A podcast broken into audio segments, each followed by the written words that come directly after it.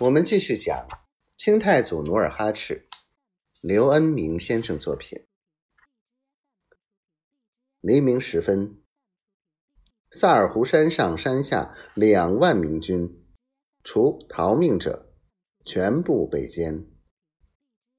杜松率领的一万精兵，在那个满洲青年的引导下，傍天黑时便来到了界藩城外。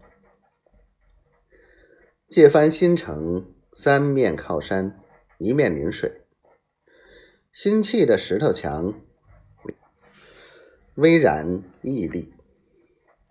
杜松骑在马上，走在前头，眼见那美人闪进城里，关上城门，一时怅然若失。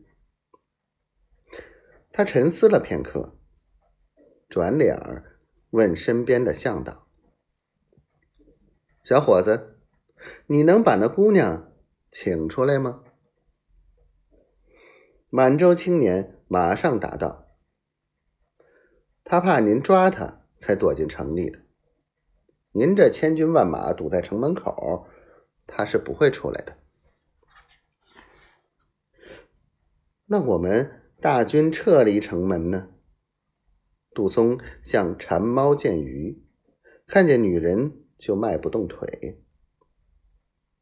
他舔着被风吹得干裂的嘴唇，问道：“那也许能行。”满洲青年为难的摸着后脑勺，说道：“满洲人历来好客，我进去说说，也许那姑娘还能亲自给您送壶酒呢。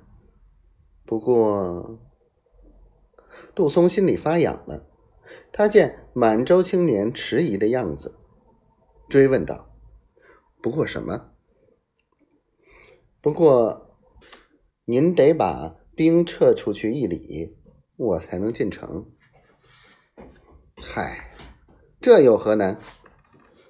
杜松满不在乎的说：“反正天色已晚，城门紧闭，就是我明知努尔哈赤住在城里。”也不敢攻啊。于是，杜松下令大军后退一里，靠近浑河两侧安营扎寨。杜松住进营帐之后，马上派两名亲兵陪着满洲青年去请那位美人儿。那满洲青年并非乡村百姓，而是努尔哈赤派的谍工。是吐鲁什的儿子巴士泰。巴士泰自从抚顺一战被削职为民以后，心里十分懊悔。